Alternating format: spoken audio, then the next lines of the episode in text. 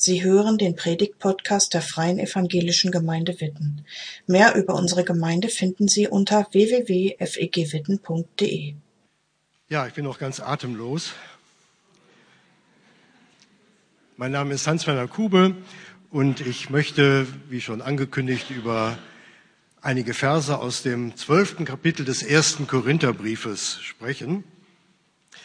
In diesem Kapitel vergleicht der Apostel Paulus die Gemeinde Jesu Christi mit einem Leib, also mit einem menschlichen Körper. Alles hängt miteinander zusammen. Alle Körperteile, alle Glieder sind wichtig, haben ihre spezielle Funktion und ergänzen einander. Dieses Bild hat der Apostel Paulus nicht erfunden, sondern das war ein gängiges Bild damals in der Antike, eigentlich bis heute, um das Funktionieren eines Gemeinwesens zu veranschaulichen. Jeder Christ ist durch die Taufe zu einem Teil dieses Leibes geworden, zu einem Glied am Leib des Christus. Und daher kommt es, dass wir manchmal von Gemeindegliedern sprechen. Meine Kalenderautoren, die berichtige ich immer wieder und sage, ihr müsst Gemeindemitglieder schreiben, weil das erste, das ist so eine, eine interne Sprache, versteht nicht jeder, aber ein Mitglied, das versteht jeder.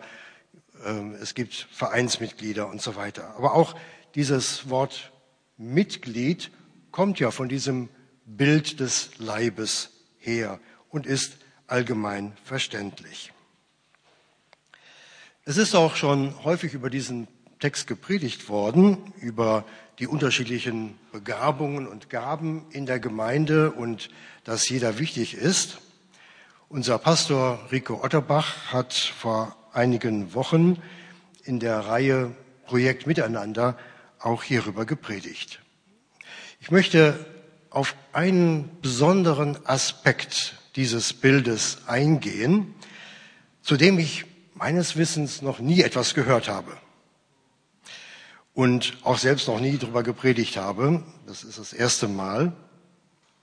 Es geht um einen Gedanken, der eigentlich von diesem allgemeinen Gebrauch des Bildes etwas abweicht und meines Denkens nach spezifisch christlich ist.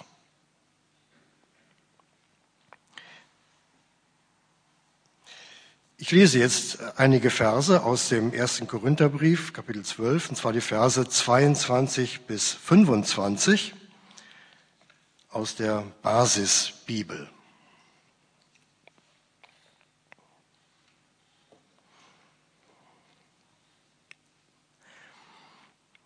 Vielmehr sind gerade die Teile des Körpers, die schwächer zu sein scheinen, umso notwendiger die Teile des Körpers, die wir für weniger ansehnlich halten, kleiden wir mit besonderer Sorgfalt.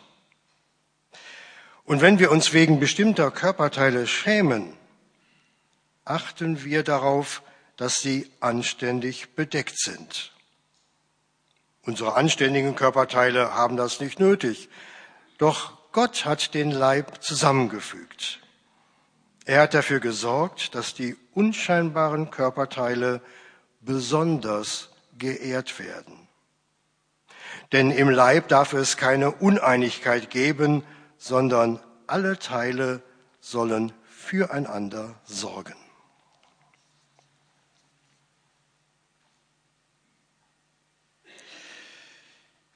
Hier werden in diesem Text Glieder beschrieben und das ist jetzt auf der nächsten Folie etwas hervorgehoben, die schwächer zu sein scheinen, die wir für weniger ansehnlich halten, derer wir uns schämen, die unscheinbaren.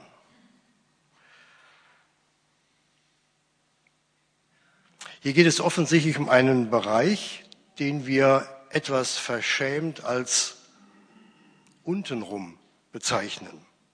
Also, die Geschlechtsteile, die Ausgänge unseres Verdauungssystems, unseres Harnsystems, Wichtige Körperteile.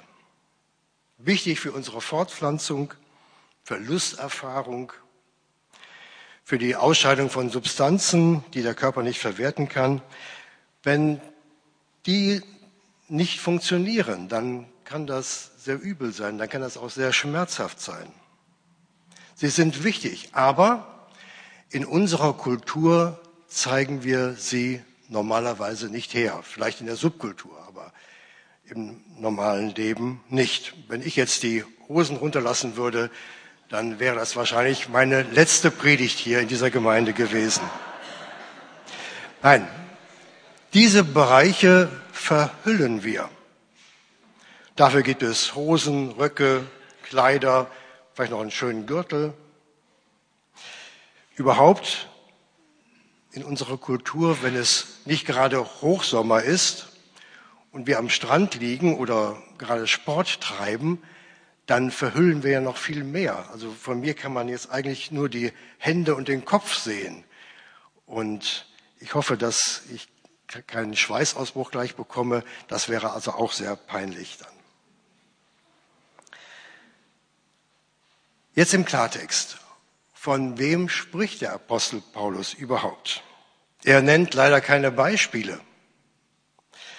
Die Ausleger, die denken entweder an Kranke, an schwache Menschen oder an arme Menschen, die so auf der untersten Stufe der sozialen Stufenleiter stehen.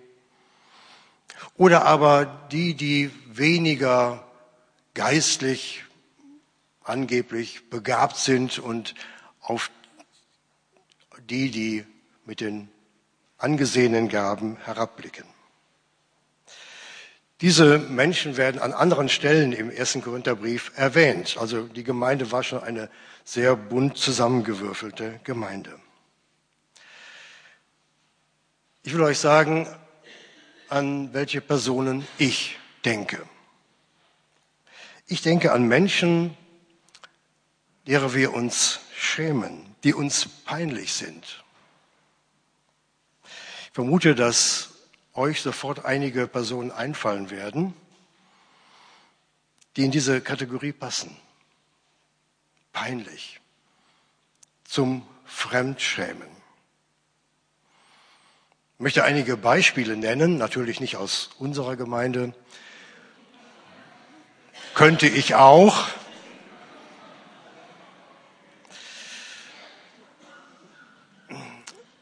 Und zwar geht es mir jetzt weniger um ja, peinliche Dinge, die jedem mal passieren können, sondern äh, wo eine ganze Person so eher als peinlich empfunden wird. Ein Beispiel, ein Mann, manisch depressiv, wir sagen ja heute, er hat eine bipolare Störung. Er hatte Jesus lieb. Ich spreche in der Vergangenheitsform, weil er inzwischen auch schon verstorben ist. Er scheute sich nicht, sich zu Jesus zu bekennen.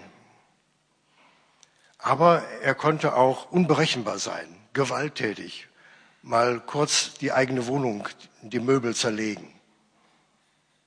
Er war früher Hotelier gewesen und zog jahrelang, bevor er dann in ein Pflegeheim kam, mit einer Drehorgel durch die Innenstadt. Er war stadtbekannt ein Unikum. Wir haben ihn getauft, die Gemeinde hat ihn aufgenommen. Ein einflussreicher Mensch aus der Gemeinde machte mir später Vorwürfe und sagte, so einen dürfen wir doch nicht aufnehmen, nicht taufen. Ja, wieso nicht? Er hat doch Jesus lieb. Das sollte mich davon abhalten. Er war einer der wenigen, zu dem meine Frau und ich noch jahrelang nach dem Dienstortwechsel Kontakt hatten. Ich denke an, an einen anderen Mann. Komisch, es tauchen alles nur Männer auf jetzt äh, bei mir. Vielleicht, weil die mir so nahe sind. Ein Waffennarr. Er hatte immer eine geladene Pistole bei sich zu Hause und ich bin nicht ganz sicher, möglicherweise auch immer bei sich. Er war sehr konservativ, um nicht zu sagen rechts außen, mit einem total schrägen Frauenbild, ausländerfeindlich. Und was eigentlich nicht dazu passte, er mochte, wie ich, den Literaturnobelpreisträger Bob Dylan. Er war Gemeindemitglied, aber doch eher so ein Außenseiter. Er hatte Jesus lieb. Meine Frau und ich, wir hatten einen guten Kontakt zu ihm. Er hatte sich angeboten, bei Bedarf unsere kleinen Kinder zu hüten. Auf das Angebot sind wir allerdings nicht eingegangen. Das war uns doch etwas zu ungeheuer. Nicht.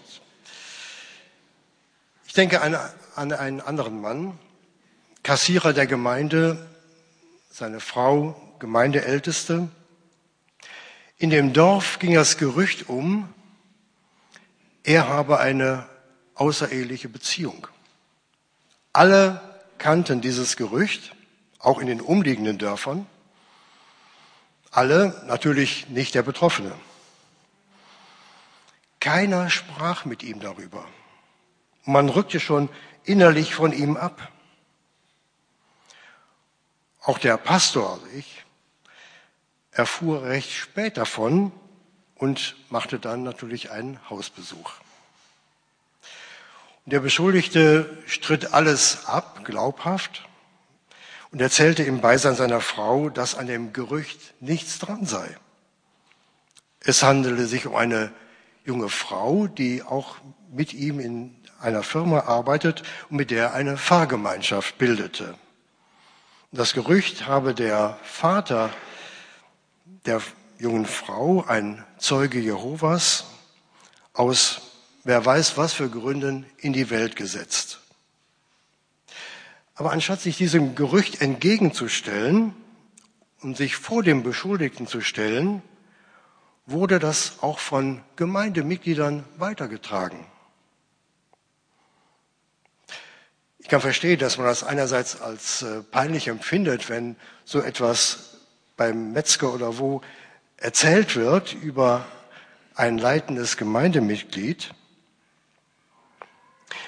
Aber ich kann nicht verstehen, dass man von jemandem deswegen abrückt, um einfach die Gemeinde als rein dastehen zu lassen und auch selbst nichts damit zu tun zu haben. Im Gegenteil, welchen Eindruck macht eigentlich eine Gemeinde, die jemanden nur aufgrund eines Gerüchtes fallen lässt, anstatt sich zu ihm zu stellen? Ich finde keinen guten.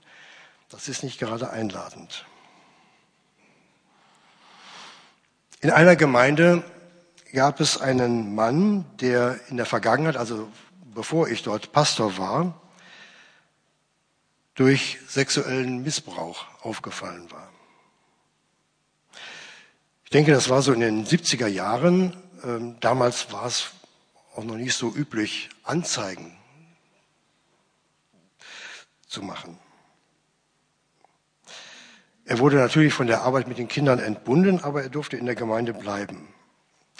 Und als ich in der Gemeinde war, nahm ich eine oder nahmen wir als Gemeinde eine Frau im mittleren Alter auf, die zu den betroffenen Kindern gehört hatte.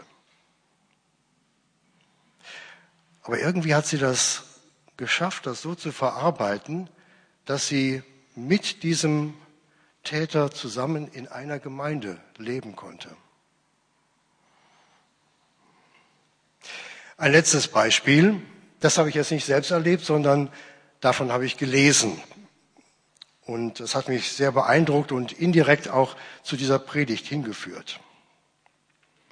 Es gibt in Denver, Colorado, USA, eine lutherische Kirchengemeinde mit dem Namen House for All Sinners and Saints, also Haus für alle Sünder und Heiligen. Pastorin ist Nadia Wolz-Weber. Und ich zitiere aus einem Buch von ihr, die schreibt, sechs Monate zuvor war Rick als Obdachloser an einer bipolaren Störung leidender pathologischer Lügner zu uns gekommen. Nun, ein halbes Jahr später, war er unser Obdachloser, an einer bipolaren Störung leidender pathologischer Lügner. Als dieser Rick sich zum ersten Mal mit der Pastorin traf, da war er ihr bereits bekannt. Er war landesweit bekannt. Denn zwei Jahre zuvor hatte das FBI einen Irak-Kriegsveteranen namens Rick Duncan durchleuchtet. Duncan war in Fernsehspots zugunsten politischer Kandidaten aufgetreten und hatte seine Geschichte als Veteran und Kriegsgegner erzählt, der auch am 11.09. im Pentagon dabei war. Er hatte eine gemeinnützige Stiftung gegründet, die zurückkehrenden Kriegsveteranen dabei half, ihre Ansprüche geltend zu machen. Rick war äußerst hilfsbereit. Nur war sein Name nicht Rick Duncan. Er hieß Rick Strandloff und Rick Strandloff war nie beim Militär gewesen. Er wurde angeklagt, weil er sich als Kriegsveteran ausgegeben hatte und auch behauptet hatte, im Kampf verwundet worden zu sein, einen Orden erhalten zu haben. Die Anklage wurde dann schließlich fallen gelassen, weil sich herausgestellt hatte, dass Rick nie andere getäuscht hatte, um selbst Profit zu machen, sondern er hat immer Spenden gesammelt für andere. Aber nun war er öffentlich bekannt, sein Name auf allen Titelseiten, auf allen Fernsehbildschirmen und er wurde mit Häme überschüttet, weil er sich als Soldat ausgegeben hatte. Unzählige Menschen hassten ihn, weil er sie angelogen hatte. Ein Jahr später tauchte ein Rick Gold auf und machte seiner Umgebung weiß, er sei in Tel Aviv geboren, habe in der israelischen Armee gedient. Auch davon war kein Wort wahr. Nadja Bolz-Weber schreibt, als Rick in der Kirche auftauchte, war mein erster Impuls, ihn so schnell wie möglich wieder loszuwerden. Und sie fügt sarkastisch hinzu, Sie wissen schon, so wie Jesus es tun würde. Und ich schreibe weiter, auf mich allein gestellt, würde ich Rick Strandloff niemals in mein Leben oder meiner Gemeinde willkommen heißen. Ich hasse es, wenn man mich anlügt. Mein großer Irrtum ist immer wieder, dass ich nicht mehr auf meine, dass ich mehr auf meine Fähigkeiten vertraue, mich selbst vor anderen zu schützen, als darauf, dass Gott mein Herz verändern wird. Ich machte mir solche Sorgen, mein Gesicht zu verlieren. Denn was würden die Veteranen und die Juden in Denver sagen? Aber Gottes Hand griff trotzdem nach mir, riss mein Herz heraus, pflanzte mir stattdessen sein eigenes ein. Was hältst du davon, schlug ich Rick vor, als wir uns zum ersten Mal auf einen Kaffee trafen, ungefähr zehn Minuten nach meiner jüngsten Herzverpflanzung. Komm ins Haus for All Sinners and Saints und sei einfach Rick Strandloff. Du bist ein Chaot, also werde ich dich lieben, werde versuchen dafür zu sorgen, dass du ehrlich bleibst und werde dich im Auge behalten. Aber ernsthaft, Rick, du musst was gegen deine Durchgeknalltheit machen. Hol dir Hilfe. Und so ist er, schreibt sie weiter, zum ersten Mal in seinem Erwachsenenleben einfach nur Rick Strandloff. Rick ist jetzt seit sechs Monaten trocken. Wegen seiner bipolaren Störung ist er in Behandlung und vor kurzem ist er in eine Wohnung gezogen. Außerdem ist er einer der lautesten Menschen, denen ich je begegnet bin und so spastisch überaktiv, dass ich mich oft frage, ob es nur geflunkert ist, dass er seine Medikamente nimmt. Ganz genau weiß ich nur, dass er immer noch bei jeder Gemeindeveranstaltung unglaublich hilfsbereit ist und dass er im Haus for All geliebt und gewollt ist. Das waren jetzt einige Beispiele von Leuten, die irgendwie auffällig geworden sind, deren man sich schämte, die peinlich waren. Und die Gemeinden haben ja ganz unterschiedlich darauf reagiert. Und euch sind sicherlich auch einige Menschen eingefallen. Leute, die auffallen und das nicht nur angenehm. Wie gehen wir mit ihnen um? Noch einmal zurück zum Predigtext. Der Apostel Paulus sagt, sie sind notwendig. Sie werden mit besonderer Sorgfalt gekleidet. Wir achten darauf, dass sie anständig bedeckt sind. Sie werden besonders geehrt. Alle sollen füreinander sorgen. Die Anständigen, die Angesehenen und die Peinlichen. Warum? Weil alle Teil eines einzigen Leibes sind, weil alle Teile wichtig sind, weil alle Teile zusammengehören. Weil sie uns daran erinnern, dass wir alle irgendwie eigenartig, komisch sind, dass wir alle Sünder sind. Nur bei manchen fällt das nicht so stark auf. Und weil wir dem gehören, der selbst als peinlich galt.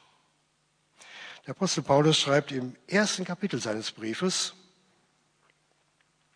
wir verkünden Christus den Gekreuzigten. Das erregt bei den Juden Anstoß. Und für die anderen Völker ist es reine Dummheit. Was Gott als dumm erscheint, ist weiser als die Menschen. Und was an Gott schwach erscheint, ist stärker als die Menschen. Also im Namen unseres anstößigen peinlichen Herrn, der jämmerlich am Kreuz gestorben ist, aber dadurch die Welt gerettet hat und versöhnt hat, kann uns eigentlich selbst nichts Peinliches mehr fremd sein. Und gehören auch die Peinlichen zu seiner Gemeinde. Einige Schlusssätze, um das nochmal das zusammenzufassen. Fünf Sätze. Du bist sowas von peinlich, aber du gehörst zu uns. Du bist nicht nur geduldet, wir ertragen dich nicht nur, sondern du gehörst voll und ganz zu uns.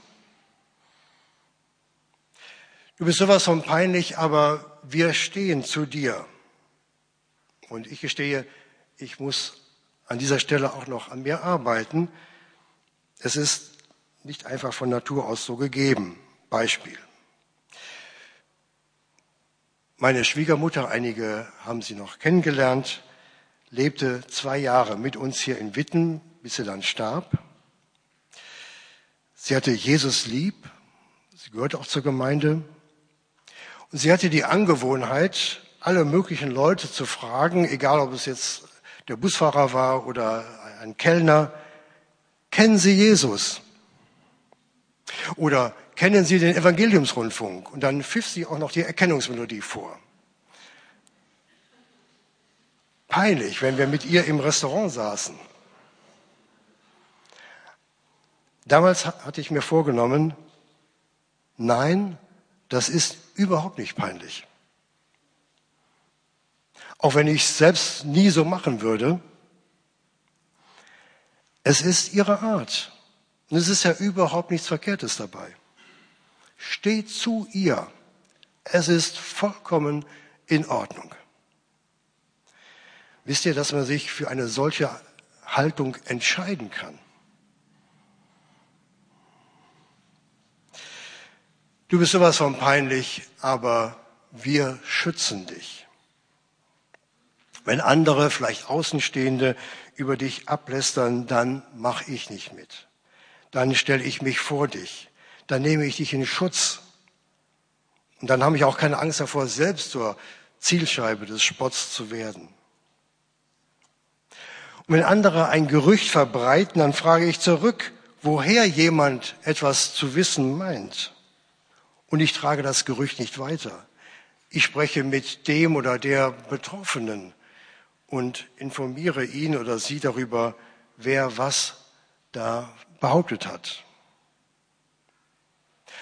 Und sollte tatsächlich Schuld vorliegen, dann helfe ich demjenigen, derjenigen, damit zurechtzukommen, diese zu bereinigen.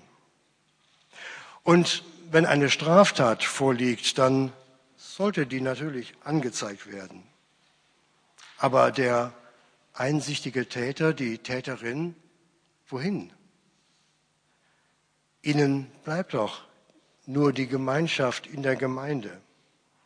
Und ich meine, die Gemeinde ist ein Schutzraum, natürlich für die Opfer, aber auch für die Täter.